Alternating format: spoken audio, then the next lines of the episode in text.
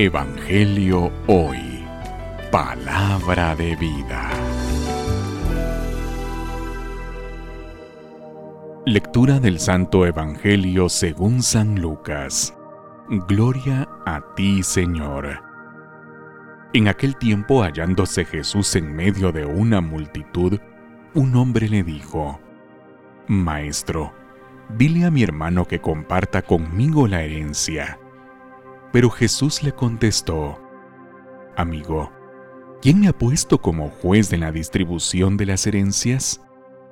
Y dirigiéndose a la multitud, dijo, Eviten toda clase de avaricia, porque la vida del hombre no depende de la abundancia de los bienes que posea. Después les propuso otra parábola. Un hombre rico tuvo una gran cosecha y se puso a pensar, ¿qué haré? Porque no tengo ya en dónde almacenar la cosecha. Ya sé lo que voy a hacer. Derribaré mis graneros y construiré otros más grandes para guardar ahí mi cosecha y todo lo que tengo. Entonces podré decirme, ya tienes bienes acumulados para muchos años. Descansa, come, bebe y date la buena vida.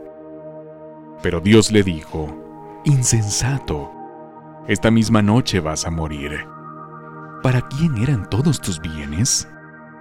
Lo mismo le pasa al que amontona riquezas para sí mismo y no se hace rico de lo que vale ante Dios. Palabra del Señor. Gloria a ti, Señor Jesús. Evangelio hoy. Palabra de vida.